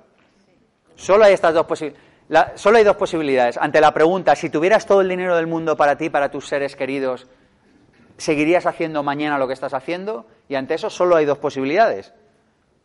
¿Lo entendemos? Si ahora te toca la superlotería del mundo, por cierto, idea que recomendamos también en el sistema Vivir con Abundancia. Hasta que no necesites jugar, a la lo- hasta que estés en una situación en la que te dé igual que te toque la lotería o no, deja de jugar a la lotería. Lo voy a a repetir. Hasta que estés en una situación en la que te dé igual que te toque la lotería o no. O sea, que tú estés en una situación que, que te han tocado tanto y dices, bueno, pues, pues es un alegrón, hombre, venga, vamos a celebrarlo, a hacer un buen vino y una buena comida, ¿no? Hasta que estés en una situación como que te quedes tan pancho, no juegues a la lotería. La lotería es el impuesto voluntario que pagan los pobres por seguir siéndolo, porque es que en realidad pensar que te puede tocar una cosa es que, oye, ¿hab- ¿hablamos claro o no hablamos claro? ¿Me dejáis que es de un dato? Yo no he venido aquí a hacerme amigo de nadie, sino a hablar cosas claras. Un dato en España, que lo he investigado para mi siguiente libro. El gasto medio en el año 2012 por ser humano en loterías y apuestas del Estado, esto excluye todas estas casas de apuestas deportivas, de, de los que juegan a los caballos, ya to- todo, o sea, excluyendo o sea, lo que es lotería primitiva, todas estas gaitas. ¿Cuánto es el gasto medio por español? 180 euros. ¿Cuál es el gasto promedio en por español en libros al año, en el año 2012? 60 euros, lo cual incluye libros de texto. Así que un país que gasta unas cuatro o cinco veces más en loterías y apuestas del Estado que en libros, te está hablando claramente de que tiene un problema. Mi propuesta es, si oiga, es que es un euro a la semana. Mira, un euro a la semana son 52 euros al año. 52 euros al año en los mejores libros o en buenos cursos o en pagarte una buena conexión a Internet para estudiar online o, o- o en venirte a uno de nuestros cursos, oye, sin ir más. te da para mucho. Y lo estamos tirando en lo... No, es que es solo un euro, que no, que hasta que no te haga... O sea, hasta que estés en una situación en la que te dé absolutamente igual, no te engañes. Porque todos pensáis lo mismo que hemos pensado todos cuando jugamos. Dices, esta vez sí que sí que... Toca. Pero si es que lo hemos pensado todos. ¿Te toca o no te toca? No te toca. Y aunque te toque, vas a tener que volver a superar el problema de la ley del orden, del ser, hacer y tener, que lo hemos visto antes. ¿Sí o no? Si quieres tener más dinero, haz el camino, o sea, conviértete en la persona que hace las cosas que conducen a tener una mayor conciencia y realidad que le guste sobre el dinero. Una idea que nos llevemos de este bloque, de conciencia en el ganar dinero. Una idea que te lleves y un compromiso. Cuento una anécdota real del ser, hacer, tener. Sí. De, esto lo cuento en mi libro Vivir con Abundancia, si alguien lo ha leído ya se lo sabrá, pero es real. Un profe del máster llega una mañana y dice, eh, viene así con cara un poco atribulada. Digo, ¿qué te pasa, hombre? ¿Qué te pasa? No, mira, que es que, es que mis alumnos que siempre llegan tarde y tal, los viernes por la mañana, es que esto no puede ser y tal. Y Así que esta mañana he tenido una historia con ellos y ya no van a volver a llegar tarde. Digo, "Hostia, ¿cómo, ¿cómo lo has hecho? Dice, pues mira, claro, es que llegaba, teníamos clase a las nueve, nueve y media, diez, a veces no estaban allí. Dice, así que hoy cuando ya estaban todos en clase, les he sentado y les he dicho, mira, no podemos seguir llegando tarde. Quiero enterarme por qué llegáis tarde. O sea, contádmelo, a ver si es que yo me estoy perdiendo en algo y tal. Así que los alumnos le empiezan, no, mira, profe, es que verás, es que salimos los jueves y claro, pues, pues vamos a ligar y a veces no ligamos, se nos alarga la noche, una copa, una cerveza, tal, total, que nos acostamos tarde y llegamos. Se queda así, dice, vamos a hacer un trato. Dice, yo te enseño, te doy el método infalible, palabra de honor, para ligar con la chica de tus sueños. Era un grupo solo de chicos. Dice, yo te doy para ligar con la chica de tus sueños, infalible, no falla. Y a cambio tú llegas puntual. En el caso de que llegues un viernes no puntual, te vas a septiembre directamente. En serio. Si estáis dispuestos, yo estoy dispuesto a contaros cómo ligar con la chica de vuestros sueños, sí o sí. O sea, es un método que no, no tiene efectividad del 100%. Venga, va, profe, estamos de acuerdo. A las nueve aquí, pero nos tienes que contar el truco. Dice, sí, sí, os cuento el truco ahora mismo. Total, que dice, sacad un folio. Le vamos a llamar folio número uno. Dice, escribe con todo lujo de detalles cómo es la chica de tus sueños. Pero con todo lujo de detalles, sí, sí, no te prives de nada, un folio entero. Todos allí, cogen el boli. Pero un folio, sí, sí, un folio, todos aquí, todo, todo, todo. Nada, ponen todo lo que lee la chica de los sueños y tal. Dice, bueno, vamos con la segunda parte del ejercicio. Escribe cómo es el hombre del que se enamora la chica de tus sueños.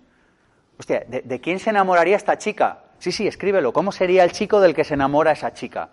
Venga, un folio, tiempo, va, todos allí escribiendo, pues sería un chico que sería así, sería asá, tal, lo escriben todo. Dice, bueno, pues el ejercicio ya ha acabado. Dice, te tienes que convertir en el chico del folio número dos, tienes que ser el chico del folio número dos. Eh, Pero, profe, es que no soy como ese. Dice, claro, ese es el problema, precisamente, que tú no eres esto. Ese es el problema, por eso no ligas con la chica, por eso no tienes a la chica de tus sueños. Es decir, la ley del ser, hacer, tener. Tienes que ser eso para hacer una serie de cosas tal que tiene como resultado a la chica de sus sueños. Esa es la ley del orden. ¿Ahora mejor? Sí, muchas gracias. De nada.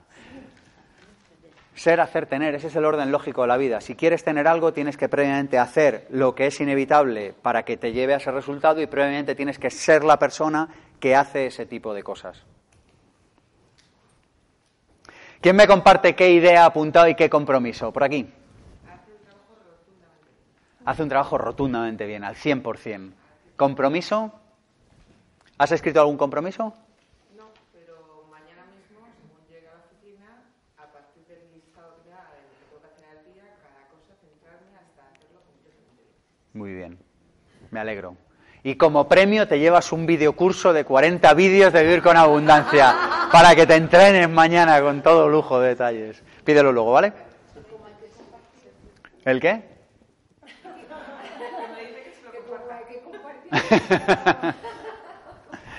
bueno, vamos con conciencia en gastar dinero. Y con esto terminamos. Vamos con conciencia en el gastar dinero. Fíjate que no solo necesitas tener eh, conciencia en el ganar dinero, sino también en cómo lo gastas, ¿vale? Cuando pagamos, lo hemos dicho antes, apoyamos que eso exista, pero también cuando recibimos cierto tipo de dinero. Fijaros que eh, en el libro En el sorprendedor, que escribí hace cinco años ya, como pasa el tiempo, hay un momento, no sé si lo habéis leído o no, pero que cuando Lume coge el transfer para ir a Serotón, bueno, es una persona que vive en una isla, la isla de Apatia, que se está quedando sin terreno porque van cogiendo áridos para construir edificios cada vez más altos. Y como cada vez van tirando edificios para construir, coger tierra para hacer edificios más altos, la isla está, está abocada a la desaparición. ¿no? Es una metáfora, yo creo, del mundo en el que vivimos.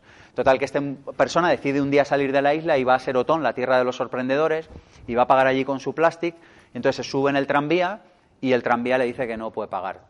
Y entonces, claro, el, Lume, que es el protagonista, se queda asombrado y dice, pero, pero ¿por qué no puedo pagar? Dice, no, porque me sale aquí en el lector, es como una fábula futurista, ¿vale? Entonces le sale, dice, no, porque aquí en el lector de tarjetas me pone que es dinero inconsciente. Si usted quiere subir, suba, o sea, nosotros no, no le decimos nada, puede viajar gratis si lo desea, pero este dinero no puedo aceptar este pago, ¿no? Es, es dinero inconsciente. Lo que queríamos dar a entender con esto es que claro, nos estamos yendo muchos años adelante, pero que no solo tendremos conciencia en cómo gastamos el dinero, sino también en qué dinero cobramos. Y yo creo que deseamos vivir en un mundo así, que cada uno interprete esto como quiera. Pero yo os paso varias ideas. La primera, que la hemos visto hasta la saciedad hoy, espero que nos la llevemos, es que cada vez que pagamos, ¿qué es lo que estamos haciendo? Votar. Cada vez que pagas, votas. Es decir, que vives en una democracia perpetua y real. Cada vez que te gastas un euro estás votando que eso exista. Así que piensa en qué te lo gastas para ver si quieres que eso exista. La segunda idea es que gastar más o menos de lo necesario no hace un mundo mejor. Si gastas más de lo necesario, si compras más cosas de las que realmente necesitas o cosas que no usas, estás generando un montón de residuos en el planeta. Estás o sea, para fabricar una camiseta de algodón hacen falta 2.000 o 3.000 litros de agua.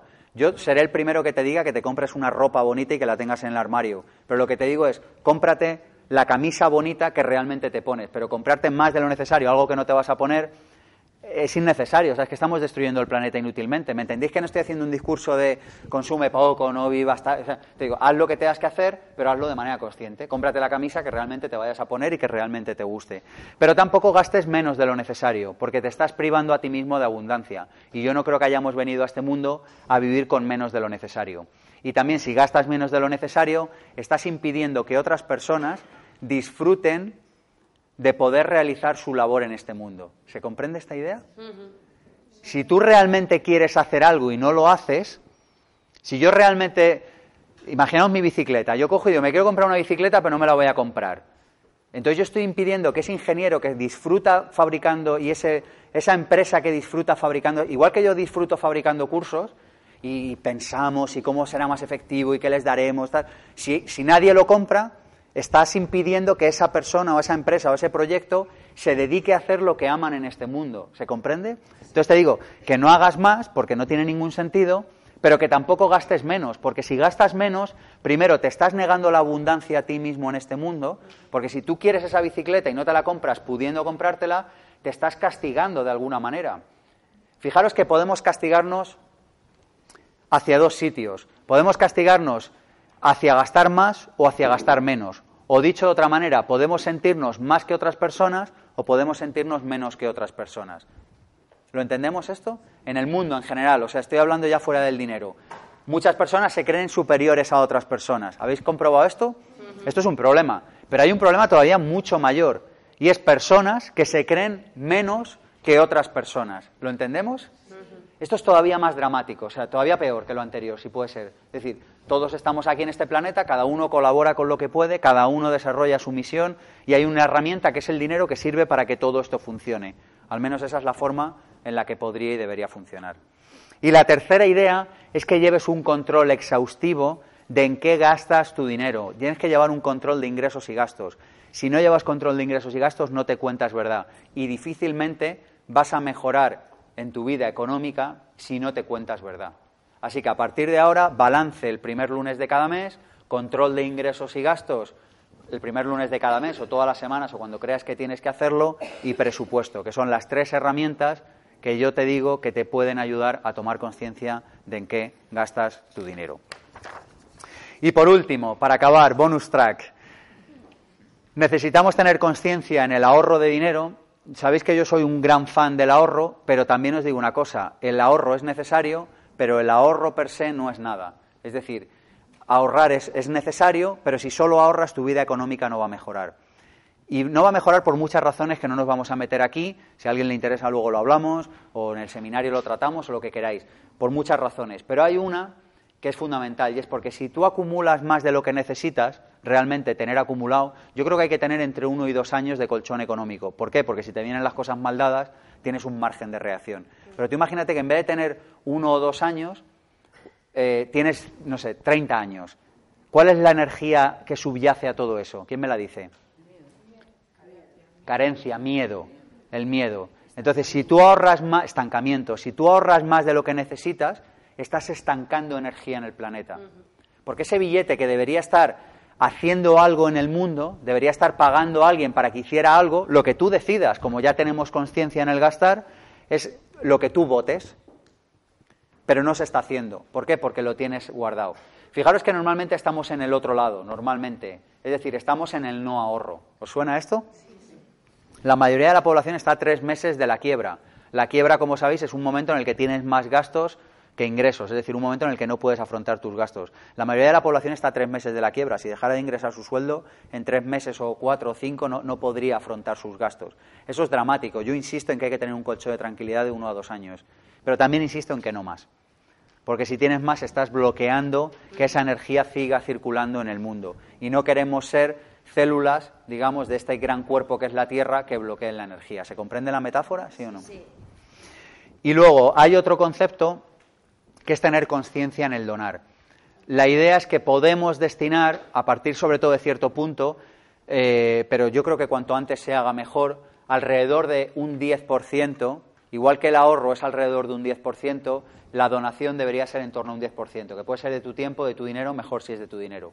Pero si es de tu tiempo, vale igual. Pero un 10% de las cosas que hagas regálalas, apoya la causa en la que tú más creas. Hasta que no salgamos de esta hipnosis colectiva en la que no podemos elegir cómo se gasta el dinero de nuestros impuestos, yo creo que nos va para largo esto, ¿eh? porque, porque es un tema que ni siquiera se oye en la calle. Pero yo creo que si las cosas van como debemos, en algún momento podremos votar cómo se gastan nuestros impuestos. Hasta que eso no suceda, yo creo que debemos cada uno de nosotros apoyar la causa en la que más cree de manera directa.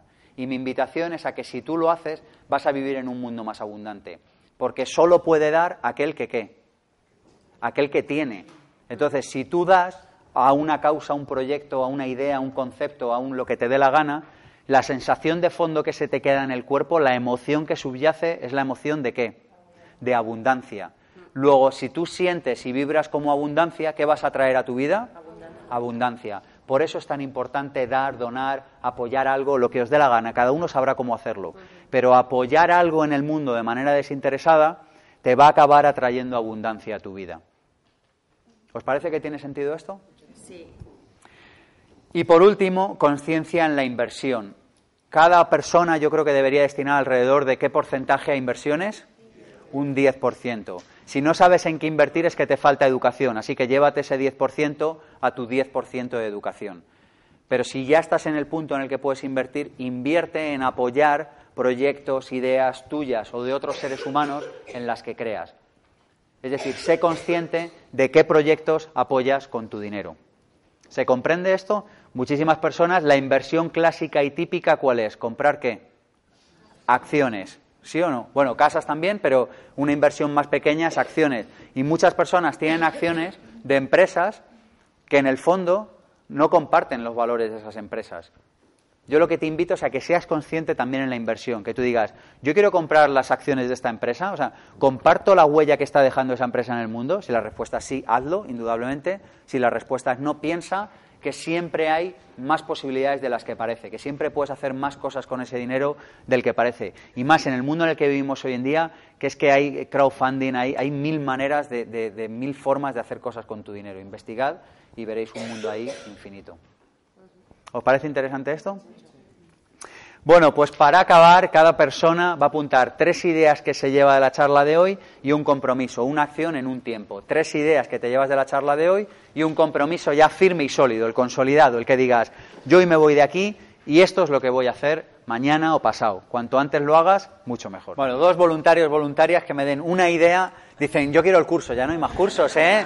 Que os he visto, golferillas. Dos voluntarios, voluntarias que nos den una idea y un compromiso. Por allí y por aquí, venga.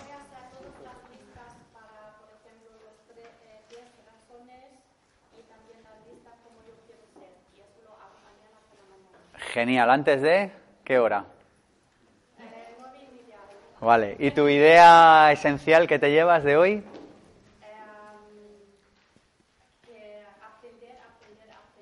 Genial. Por aquí.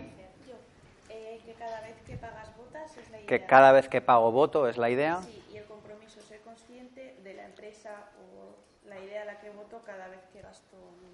Genial. Tiempo tenemos para dos preguntas solamente, si no luego yo me quedo más. ¿Alguna pregunta, alguna duda, algún Tengo un minuto de vuestro tiempo para explicaros cómo podéis hacer aquellos que queráis aprender más. La primera, ir a nuestro canal Pensamiento Positivo 1. Tenemos, los conté el otro día, 365 vídeos. Es decir, os podéis hartar de ver vídeos sobre desarrollo personal y desarrollo profesional. Os invito a que lo hagáis. Hay uno de cómo encontrar tu don y tu talento, hay muchos de dinero, hay bastantes vídeos de abundancia y tenéis información por un tubo. Gente que quiera profundizar más y que quiera descubrir el sistema que hemos preparado. Tenemos un sistema, los sistemas que hemos preparado. Tenemos un sistema que se llama Vivir sin Jefe, en el que explicamos las siete áreas imprescindibles que necesitan conocer los emprendedores que quieren llevar su don y su talento al siguiente nivel, que quieren vivir ofreciendo aquello que son en este planeta. Es un seminario con los pies en el suelo, súper práctico, con, con, sistemas para todo, en el que vamos a ver cómo encontrar tu don y tu talento, vamos a ver cómo estar siempre a full de energía, vamos a ver un sistema para gestionar mejor tu tiempo, vamos a explicar cómo se hace todo el balance eh, lo vamos a ver por encima, pero lo vamos a ver cómo se hace el balance, el presupuesto, los ingresos y gastos, y vamos a hablar de modelos de negocio, de marketing y de cómo generar sistemas. Es decir, todo lo que controlan y dominan los emprendedores de éxito. El precio del seminario son 597 euros y tiene garantía total y absoluta de devolución. Pero como estamos que lo tiramos y hoy es el primer día que arrancamos la serie de conferencias gratuitas, hoy y solo hoy lo vamos a dejar en 327 euros para las personas que se inscriban hoy. Y además venís con un invitado gratis. Recuerdo lo de garantía total de devolución porque creo que es un seminario que merece mucho la pena. Y las personas que quieran trabajar el tema financiero, os hemos preparado el sistema Vivir con Abundancia. El, el, viernes y el sábado vamos a ver todo lo que tiene que ver con las 10 leyes de la abundancia y lo vamos a trabajar a fondo. Es decir, vamos a ir ley por ley, vamos a ir dando ejercicios. Algunos los haremos en el seminario y otros los haremos fuera para que incorpores todas esas leyes a tu vida. Y el domingo vamos a ver un sistema aprobado para empezar a trabajar en tu independencia financiera. No es un seminario de dinero al uso, es un seminario de dinero y conciencia. Y lo más importante, es un sistema que funciona, nosotros la promesa que decimos es un sistema que funciona en un plazo de 5 a 10 años. Si alguien está esperando a venir un seminario para saltar y decir que te vas a hacer rico mañana, aviso que no es el seminario. Es un seminario que va a llevar mucho trabajo fuera del seminario, es decir, hay que llevar las cuentas, hay que llevar los Excel, hay que leer un montón y lo que te llevas es un sistema para empezar a trabajar el lunes. ¿Vemos la diferencia? ¿se entiende el concepto? No es un seminario de vengo, doy tres saltos y me hago rico. Es un seminario de vengo y me llevo un sistema para trabajar en casa los próximos años. El precio son 597 y las personas que se apunten hoy con nosotros, 327 euros con un invitado gratis. Le puedes preguntar a alguien por aquí por la sala y con garantía total y absoluta de devolución. Y por último, hoy os iba a ofrecer plazas para el máster de emprendedores que arrancamos el 15 de abril pero nos han reservado la última. Si alguien está interesado, hemos abierto lista de espera, puede venir aquí y apuntarse en la lista de espera. Arrancamos uno el 15 de abril y el siguiente lo arrancamos en noviembre, 220 horas con los mejores profesionales de España para convertirte en un emprendedor de éxito. Cualquier duda, cualquier pregunta, cualquier cuestión, estamos a vuestro servicio. ¿Lo habéis pasado bien? Muy bien. Pues nada, nos volvemos a ver los que queráis la semana que viene y si no, pues donde queráis. Gracias. Gracias. Gracias.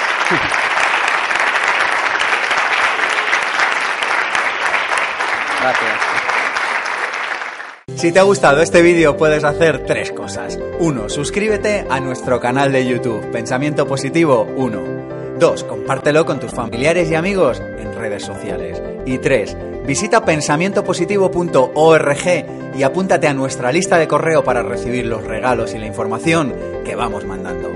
pensamientopositivo.org